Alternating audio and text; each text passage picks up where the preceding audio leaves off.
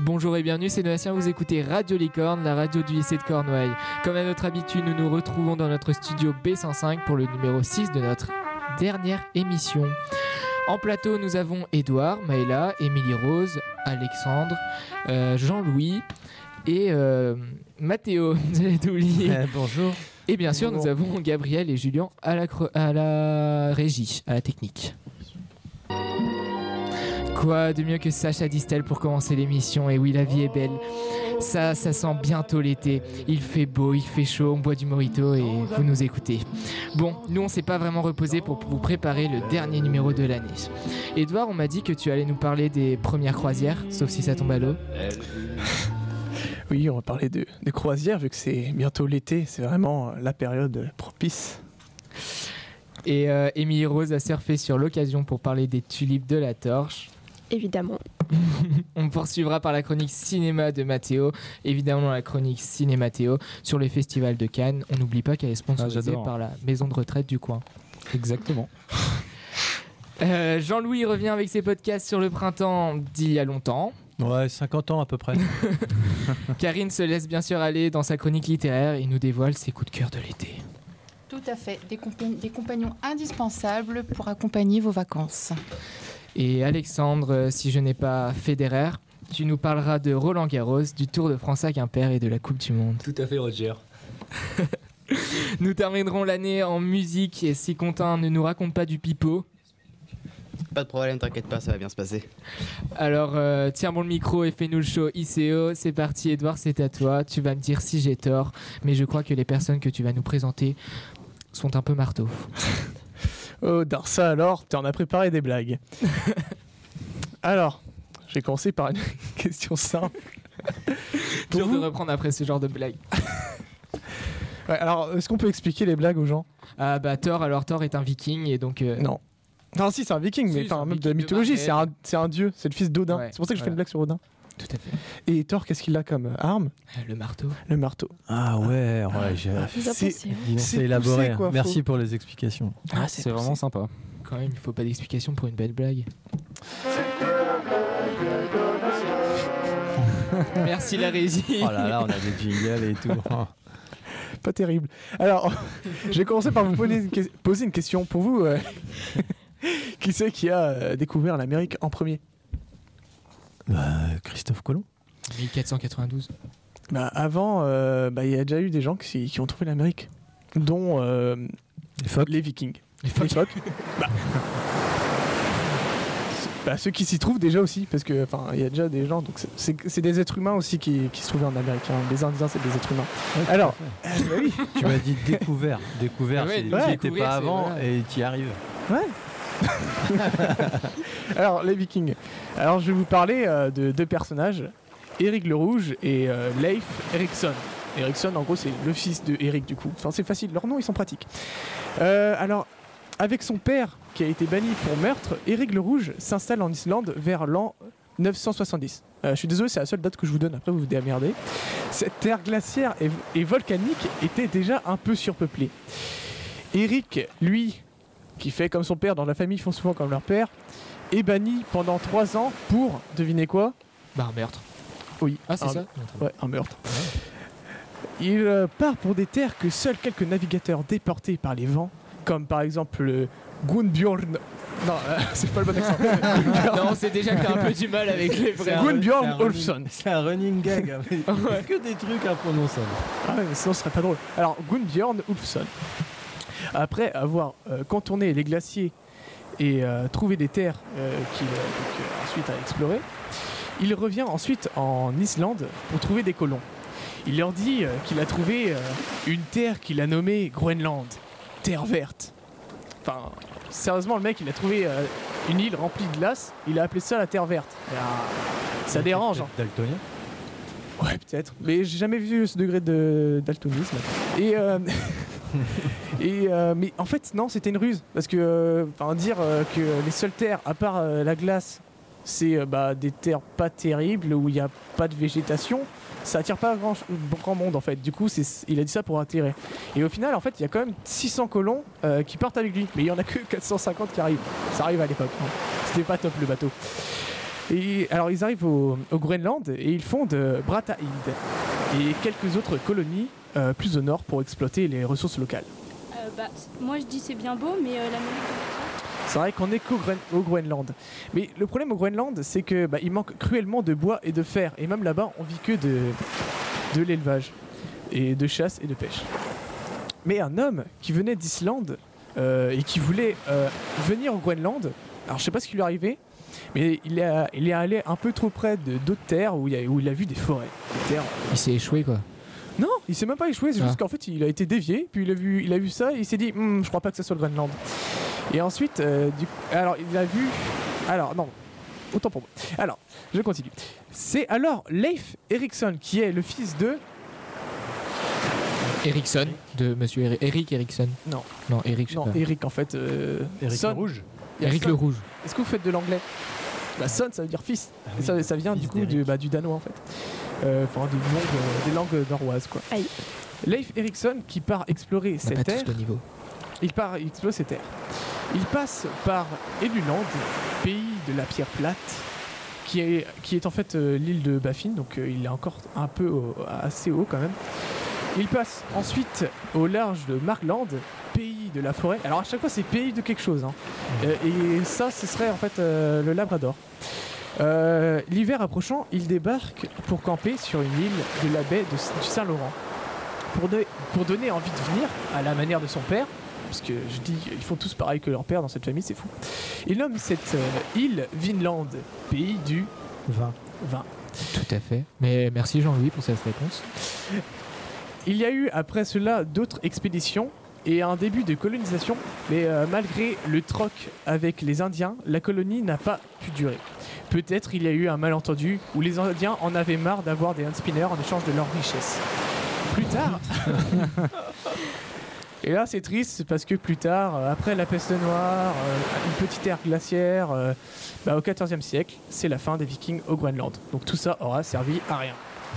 Bien, merci Edouard euh, pour euh, cette petite euh, chronique historique sur euh, les Vikings et de l'Amérique. Euh, C'est à toi, Émilie Rose, avec euh, ta chronique engagée sur les tulipes.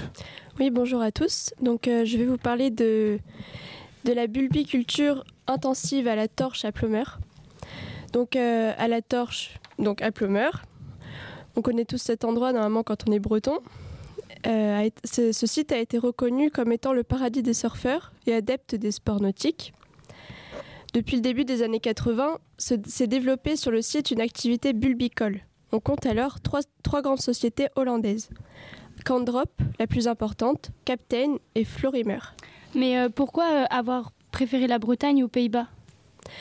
L'entreprise familiale Candrop, qui s'étend aujourd'hui sur plus de 100 hectares de terre, indique avoir préféré le climat océanique de la Bretagne à celui des Pays-Bas, et la torche pour son sol sablonneux, la pousse des bulbes de fleurs, pardon, étant plus facile que dans une terre lourde.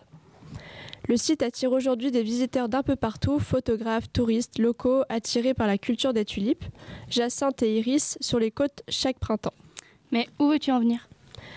Tout ceci est bien beau, bien sûr, mais derrière le, clinquant des couleurs se cache la destruction pure et simple d'un lieu sublime, à coups de pesticides et de détournement de ruisseaux.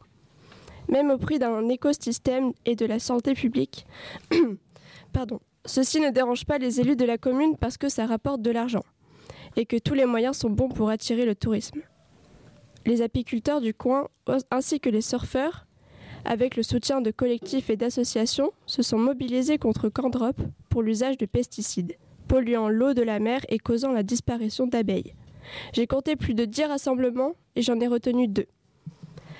Le 25 mars, dans le cadre de la semaine pour des alternatives aux pesticides, un, colle- un collectif citoyen rassemblant plusieurs associations dont et Rivière de Bretagne, Alerte à l'Ouest, Sur un air de terre, Citoyenne, baie de Environnement a, convi- a convié le public à se rassembler à la torche pour un pique-nique fe- festif sur la plage avec une trentaine de surfeurs mobilisés. Quelques 200 personnes ont fait le déplacement. Les surfeurs ont réalisé un film qui servira à illustrer un clip musical dont les paroles évoqueront la protection de la baie d'Audierne. L'association Santé Nature Environnement, présidée par Wolfgang Bourlette, a rassemblé devant les locaux de Candrop et sur les ronds-points du secteur de la Torche des apiculteurs locaux pour sensibiliser la population contre l'usage de pesticides, le 29 avril. Ils ont déposé deux plaintes auprès de la gendarmerie de Guilvinec, une contre Candrop pour mise en danger de la vie d'autrui et d'espèces animales en voie de disparition, en raison des pesticides utilisés sur les tulipes, et une seconde contre la communauté de communes du Pays Bigoudin pour complicité.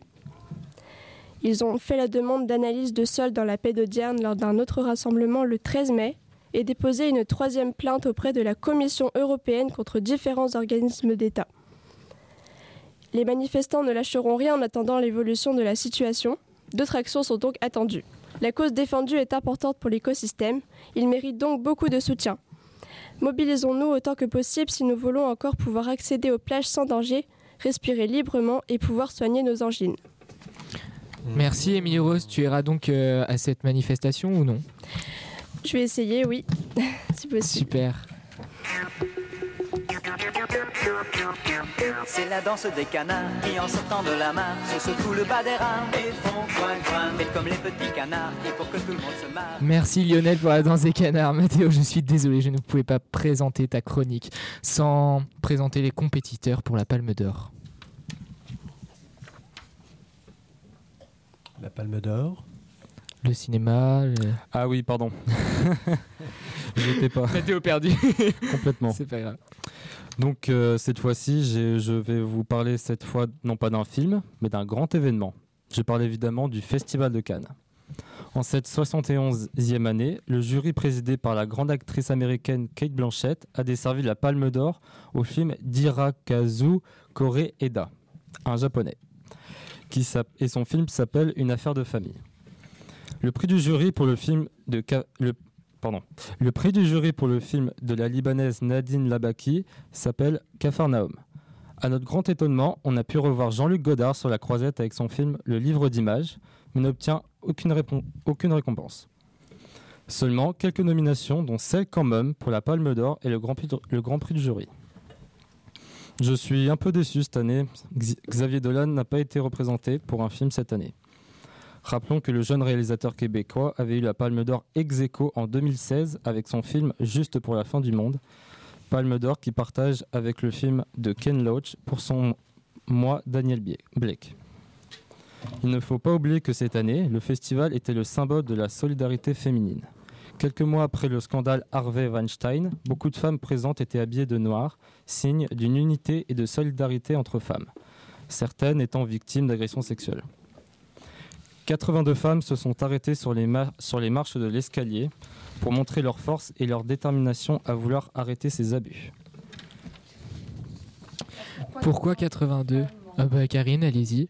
Karine avait une question. Tout à fait. Dites-nous tout. Concernée par problème en tant que femme, c'est vrai que voilà, c'est un problème euh, d'actualité. Évidemment. Donc euh, 82, c'est le nombre de films réalisés par les femmes invitées à concourir depuis la création du Festival de Cannes en 1946. Ce nombre est donc symbolique. On peut finalement dire que le festival était riche en émotions et fort en prise de conscience pour l'égalité des hommes et des femmes. Merci Mathéo. Alors euh, au lycée, il y a un groupe musique. Euh, Jean-Louis, vous nous expliquez un peu euh, le but Ouais, groupe musique euh, qui cette année a réuni euh, neuf, euh, enfin une petite dizaine d'élèves musiciens ou apprentis, de toutes les classes? Ou apprentis musiciens de tous les niveaux. Ouais. Et cette année, on a eu la chance de pouvoir faire en fait une, une convention et de travailler avec le Nouveau Max et notamment avec Jocelyn Tarot qui est régisseur Nouveau Max, donc scène, scène des ouais. musiques actuelles de, de Quimper. Super. Et il est venu tous les mardis, il a accompagné un projet de production musicale et euh, les élèves ont donc choisi de reprendre euh, un morceau de Nirvana qu'ils sont allés enregistrer sur leur temps libre pendant deux mercredis après-midi. Et euh, on va écouter tout de suite le résultat de leur travail en fait. Bah allez, c'est parti, on l'écoute.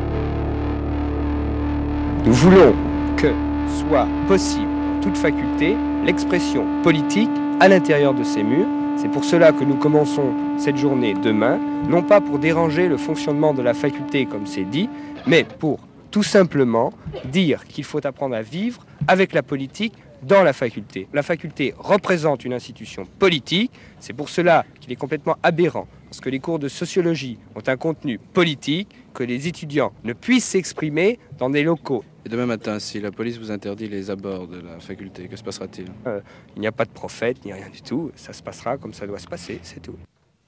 Alors moi aussi, euh, je voulais apporter ma pierre à l'édifice euh, en ce jour de printemps 2018. En plateau, qui peut me dire qui vient de parler Qui on vient d'entendre là? Bah là, t'as peut-être une suggestion? Bah non, je sais pas du tout. Ah ah. Moi, dans mes cours d'histoire, je crois bien que c'est Daniel Cohn-Bendit Ouais, qui... bien vu, bien vu. Alexandre. Ah, c'est Dany le Rouge? Dany le Rouge, voilà. On a eu euh, Eric le Rouge tout à l'heure. Non, c'était pas Eric, euh, c'était. Si, si, c'était Eric le Rouge. Eric Et. Ericsson, Eh ben, moi, je vous le parle de, Da- de Dany le. Rouge. Parce que mai 68 est avant toute autre chose une protestation étudiante, évidemment, et que vous, lycéens de Cornouailles, allez devenir étudiants dans un futur très proche. Si vous ne l'êtes pas déjà dans nos murs, je salue nos étudiants du BTS MUC et de l'EDSUP. Je vais donc vous proposer aujourd'hui, en ce 50e anniversaire, des podcasts à écouter qui vous aideront à mieux comprendre ce qu'ont été les événements de mai 68. Si vous ne savez pas encore pourquoi, chaque année se terminant en 8 est l'objet de tant d'analyses et de sujets dans la presse sur ce fameux mai 68, allez écouter d'abord les quatre épisodes de mai 68, la révolte sur les ondes. En 10 minutes, chaque épisode, présenté par Thierry Geffrotin, résume, à l'aide d'archives sonores, la révolte de mai 68, des débuts à Nanterre aux premières barricades, jusqu'à la disparition de De Gaulle. Car en 68, c'est sur les radios périphériques, telles que Europe numéro 1 et RTL, que l'information est délivrée librement à la population. Pas à la télé, car à cette époque, il n'existe qu'une seule télé, la télé d'État, l'ORTF. Tout à fait. Voici par exemple la première minute du premier épisode de cette série. d'Europe numéro 1. De Nanterre aux premières barricades.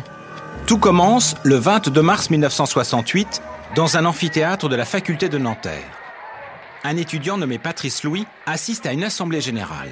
L'ordre du jour, la libération de membres d'un comité dénonçant la guerre du Vietnam et arrêté après le saccage d'une agence de l'American Express à Paris.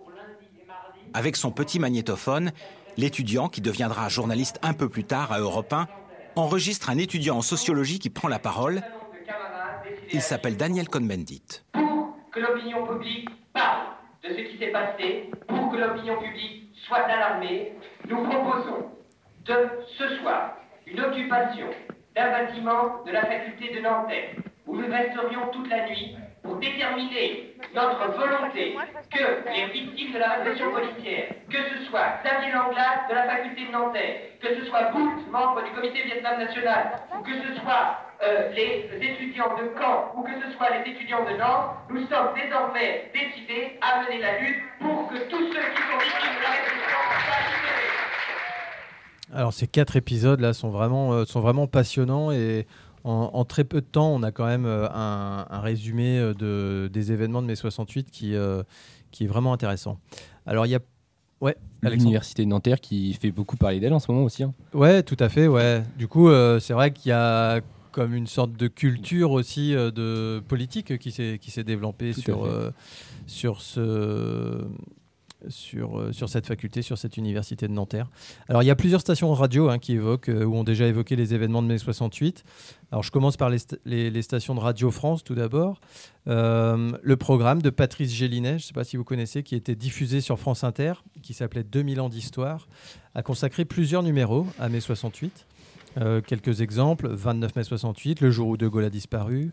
Un autre épisode encore, les accords de Grenelle, le 27 mai 68, ou encore les débuts de mai 68. Alors, l'une de ces émissions s'intéresse euh, à ces événements sous l'angle euh, des intellectuels qui, ont vécu aussi ces événements, notamment Jean-Paul Sartre, Raymond Aron ou encore Alain Touraine. Euh, quelle était leur position? Que sont devenus ceux qui ont soutenu la révolte? Vous le saurez en écoutant le podcast de cette émission qui est disponible à l'adresse www.blog-histoire.fr. Sur France Culture, euh, il y a une autre émission qui s'appelle Le Réveil culturel de Toufik Hakem qui est diffusée du lundi au vendredi. Euh, c'est tôt le matin, hein, mais vous êtes déjà réveillés à cette heure-là, vous les lycéens hein, Évidemment. De, de 6h05 à 6h25. Euh, Toufik Hakem fait entendre les acteurs culturels qui avaient 20 ans en 1968. Euh, notamment le peintre Gérard Garouste, l'écrivain libanais Elias Reuy, Tony Gatliff, Maurice Guirand ou encore Florence Sestac, qui est une auteure de bande dessinée. Rien ne vaut un beau témoignage, le récit d'un morceau de vie d'artiste pour s'immerger dans une période que l'on souhaite mieux comprendre. J'enchaîne avec euh, la suite dans les idées, l'émission euh, de Sylvain Bourmeau diffusée le samedi de 12h45 à 13h30. Alors l'émission du 27 janvier dernier traite de la place des écrivains dans mai 68. Il accueille euh, Boris Gobille, qui est politiste et historien et qui a mené une enquête sociologique et historique sur cette question intitulée Mai 68 des écrivains, crise politique et avant-garde littéraire, qui a été publiée en 2018. Vous retrouverez la référence sur le site internet du lycée.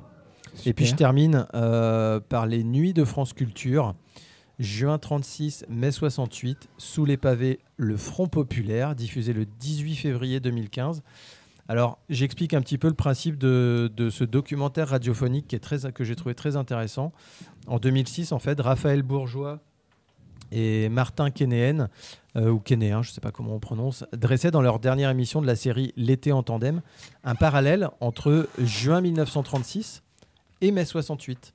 Ce montage d'entretien avec le journaliste Daniel Wolfram, le philosophe Jean-Paul Dolé et le chanteur Georges Moustaki, je pense que ça, ça vous parle peut-être un petit peu, ainsi que d'enregistrements d'époque, il interroge dans quelle mesure les 68 arts sont ou pas les héritiers du Front populaire. C'est en quelque sorte une approche comparative originale de ces deux mouvements populaires que sont juin 36 et mai 68 qui nous est proposé d'écouter ici. Un programme en fait radiophonique empli d'extraits sonores de l'époque et d'entretiens très riches, notamment ceux avec Georges Moustaki, dont la voix, moi personnellement, m'émeut toujours. Écoutez cet extrait où il raconte comment, en tant que représentant d'un collectif d'artistes, il a joué ses chansons au sein de l'usine Citroën, place Ballard, en région parisienne, qui était en grève en mai 68. Mais la première fois, comme j'étais, on m'avait nommé organisateur, j'étais allé en franc-tireur euh, dans l'usine Citroën à Place Ballard. Tout seul, j'ai pris la moto, ma guitare sur le dos, je suis arrivé à l'usine, j'ai frappé à la porte, on m'a ouvert avec beaucoup de méfiance. J'ai dit que je représentais un collectif d'artistes qui venaient pour, faire des animations dans les usines. Et les délégués syndicaux m'ont fait la leçon entre ce qu'il fallait dire et ne pas dire. On, ne veut pas de leçons de la part des artistes ni de quiconque. Nous sommes... Moi, je faisais le profil bas, j'acceptais tout ce qu'on me disait parce que je voulais réussir ma mission. Donc, il n'était pas question de- d'affronter des, des discussions politiques. J'étais d'ailleurs pas très, très compétent pour le faire. Et ils m'ont laissé entrer, donc, après, avoir, après que j'ai juré de ne pas faire de discours politique, de ne pas lancer de slogans ni de messages. Et on a improvisé un lieu qui était tout sauf une salle de concert, c'est une chaîne de montage euh, immense, sans sonor- sonorisation, avec un maximum de- d'ouvriers étrangers, yougoslaves, espagnols, italiens, arabes, c'est-à-dire qu'ils ne comprenaient pas toujours ce que je disais. Moi seul, avec ma petite guitare, et avec un, un volume sonore des plus restreints, c'était vraiment éprouvant. Mais comme j'avais décidé de jouer le jeu, je suis allé, j'ai tenu bon pour que la situation soit le plus réussie possible. Et ça a marché. Il y a eu quelque chose. Je crois que la prestation en elle-même n'avait pas, n'avait pas beaucoup d'intérêt, parce qu'ils n'entendaient pas grand-chose, ils ne comprenaient pas grand-chose. Mais ils ont senti que quelqu'un venait de l'extérieur pour leur apporter une, présence, un soutien, une compréhension, parce qu'ils étaient, très très stressés, surtout les, travailleurs immigrés. Ils, étaient pas en otage, mais ils, étaient incorporés dans ce mouvement de grève, mais pour eux c'était plus éprouvant. Ils risquaient l'expulsion, ils, ils n'étaient pas au fait toujours politiquement de ce que l'on on leur demandait de faire. donc euh, que quelqu'un de l'extérieur qui, qui ait l'air d'un monsieur. J'avais une barbe, mais j'avais un profil un peu respectable. Euh, je crois que ça les confortait dans, cette situation. Ah, toujours, euh, toujours émouvant d'entendre Georges Moustaki. Pour finir, euh, je vous invite à aller écouter la radio éphémère qui a été créée par RTL spécialement et exclusivement dédiée à mai 68. Vous pourrez y écouter plusieurs heures d'émissions de l'époque et vivre mai 68 comme si vous y étiez.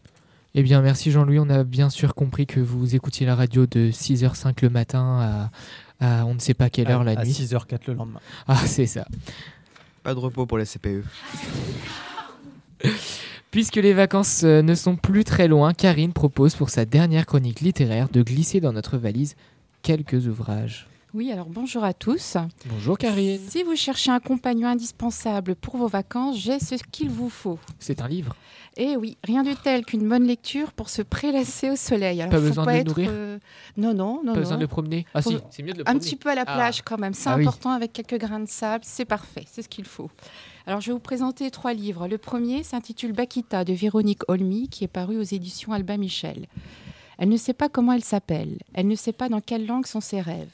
Elle se souvient de mots en arabe, en turc, en italien, et elle ne parle que quelques dialectes. Plusieurs viennent du Soudan, un autre de Vénétie. Les gens disent un mélange. C'est ainsi que commence le roman de Véronique Olmy. Elle nous raconte l'histoire de Bakita. Alors Bakita, c'est l'histoire d'une petite fille de 7 ans qui a été enlevée dans son village du Darfour. Elle a connu toutes les horreurs et les souffrances de l'esclavage. Elle est rachetée à l'adolescence par le consul d'Italie. Elle va découvrir un pays d'inégalité, de pauvreté et d'exclusion. Affranchie à la suite d'un procès retentissant à Venise, elle entre dans les ordres et traverse les deux guerres mondiales, le fascisme, tout en vouant sa vie aux enfants pauvres. Bakita, c'est le roman bouleversant d'une femme exceptionnelle qui est tour à tour captive, domestique, religieuse et sainte. Alors ce n'est pas un roman triste, hein, euh, même si on parle d'esclavage, d'horreur et de souffrance. Bien au contraire, hein. Bakita, elle a une force de vie franchement incroyable et quelle que soit la situation, elle n'abandonne jamais et elle garde toujours espoir. Moi, quand j'ai commencé à lire le livre, j'ai pas pu m'arrêter, je l'ai lu en une journée. On ne peut pas rester indemne après euh, cette lecture. Voilà. Alors, d'après la musique que vous entendez, où selon vous se déroule l'action de mon deuxième roman? Chez les Vikings. Ah, chez, au western.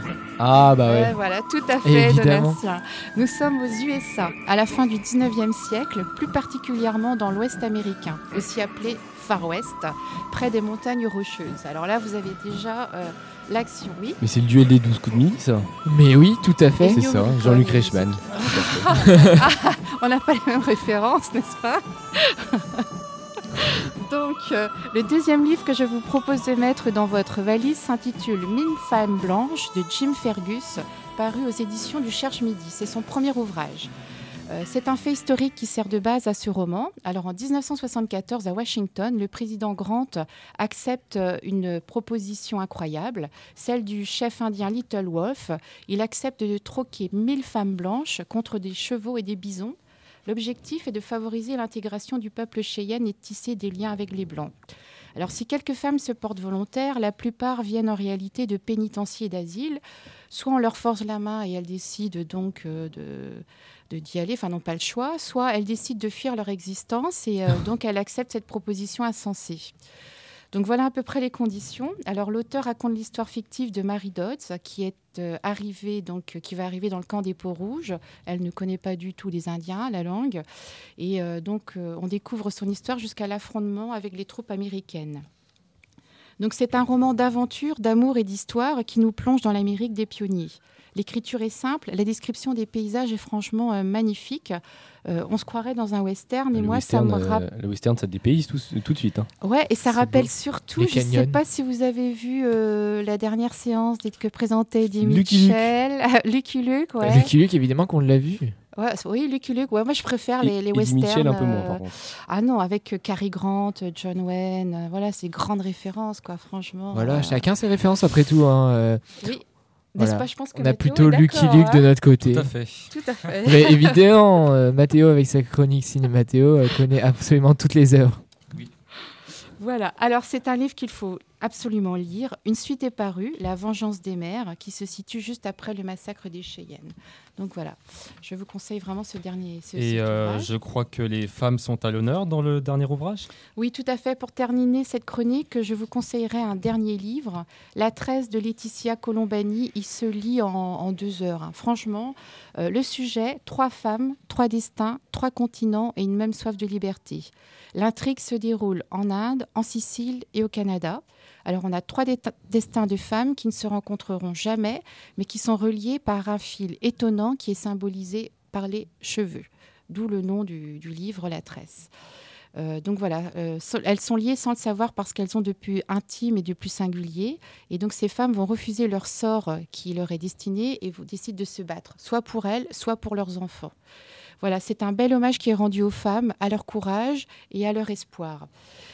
Donc euh, c'est tout pour cette dernière chronique. J'espère que vous allez pouvoir choisir euh, un ouvrage. C'est ça. Et je, donc, je vous souhaite et je souhaite aussi aux auditeurs de passer de bonnes vacances en compagnie euh, de ces lectures. Et je vous donne rendez-vous l'année prochaine pour de nouvelles Eh aventures. bien, merci. Karine. On espère qu'on souhaite vous- sûrement, d'ailleurs. Bonne été à toi aussi, Karine.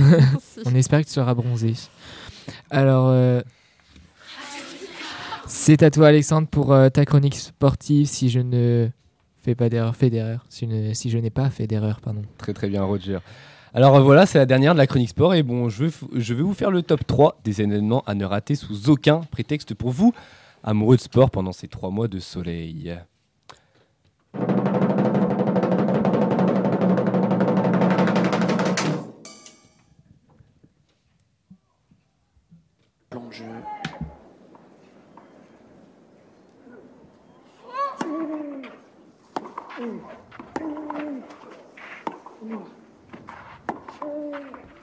C'est énorme, c'est énorme Sur ce revers, comme un symbole, il l'a fait.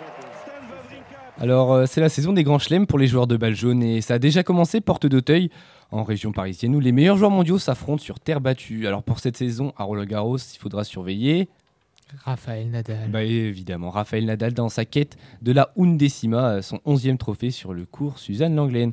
Alors on surveillera aussi les petits jeunes qui montent en puissance comme euh, Dominique Thiem, autrichien âgé de 24 ans, et l'allemand Alexander Zverev âgé de seulement 21 ans. Alors pour l'instant, quelques petits matchs, euh, trois tours de passé, bon ils sont, ils sont toujours là les petits, et on verra ce que ça va donner. En fin d'été, il faudra pas louper le fameux tournoi de Wimbledon qui s'annonce toujours aussi excitant.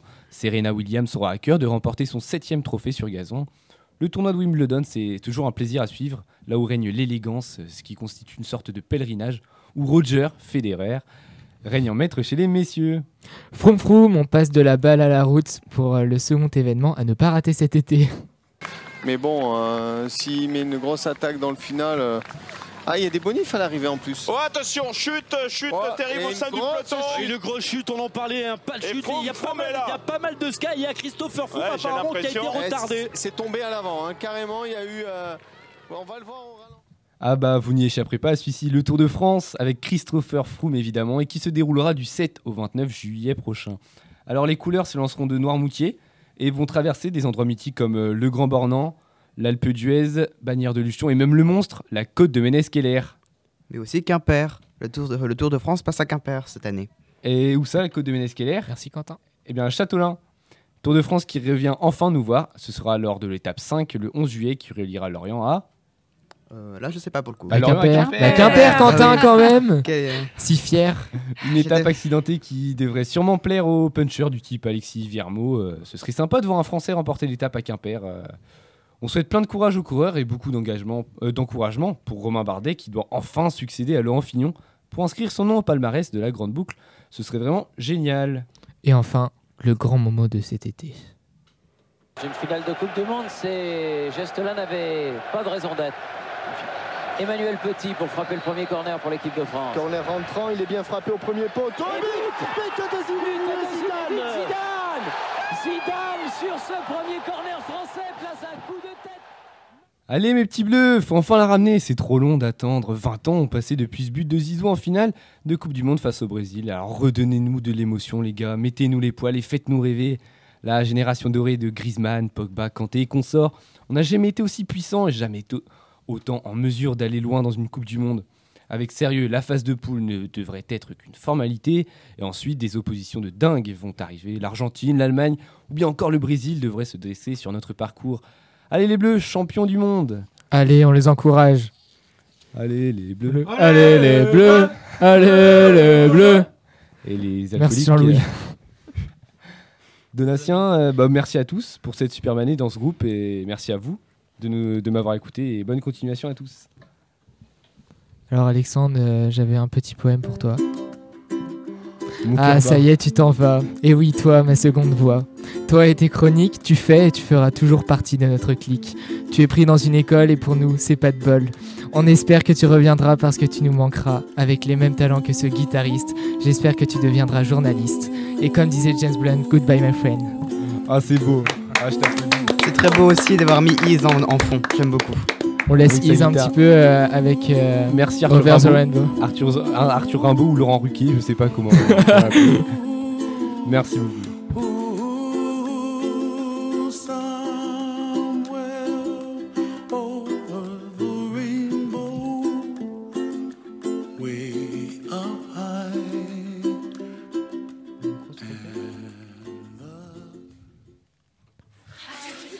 Quentin, bonjour, mais qu'est-ce que le Blank Benchy Alors bonjour tout le monde, c'est Quentin encore de la, chronique musique.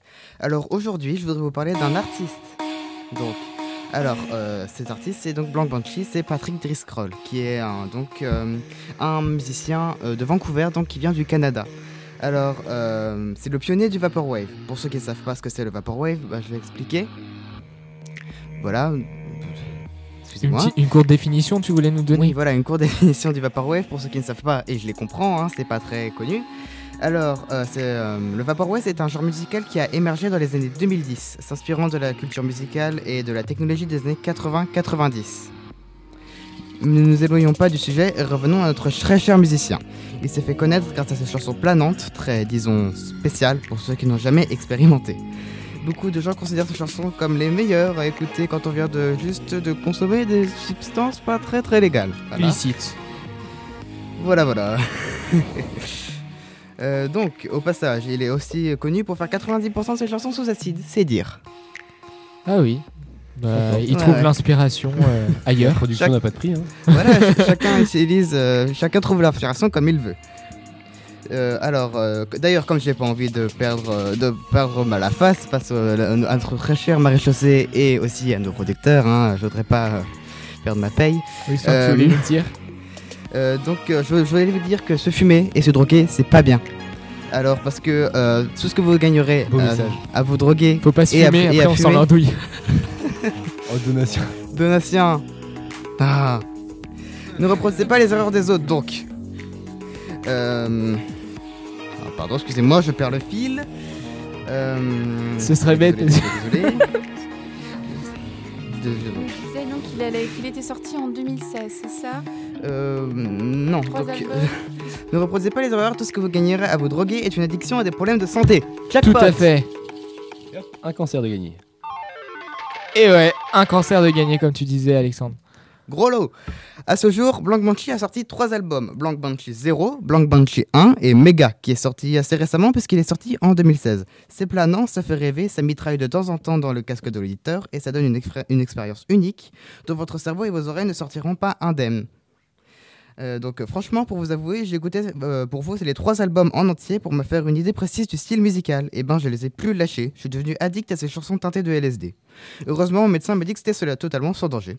Allez, je vous laisse. Profitez- bien du voyage. Voilà, je vous laisse, euh, je vous passe, pardon, photosynthésiste issu de l'album Blank Banshee Zero.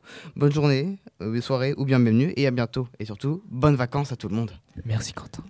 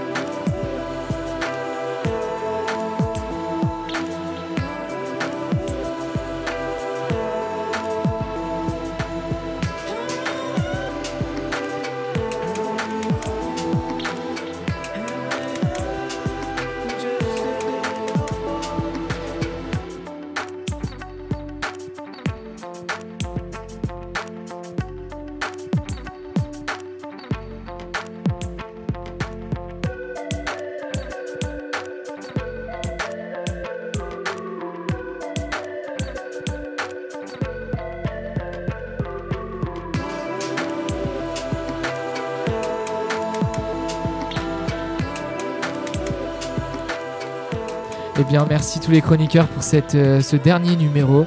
Et euh, on espère vous retrouver en septembre. Il ne faut pas oublier que le- la petite interprétation de Nirvana par euh, les élèves du lycée sera disponible sur, euh, sur la page euh, internet du lycée de Cornouailles. Merci et bonnes vacances. Merci à toi d'avoir animé cette Au revoir. émission. Au revoir, merci. on n'oublie Merci pas à tout le monde. Bonnes On n'oublie vacances. pas les techniciens. Les techniciens Ouais, super merci les techniciens. Merci. Merci Julien. Merci Gabriel. Bonnes vacances à tout le monde. Bonnes vacances. Et allez les bleus. Allez les bleus, allez les bleus, surtout allez les bleus.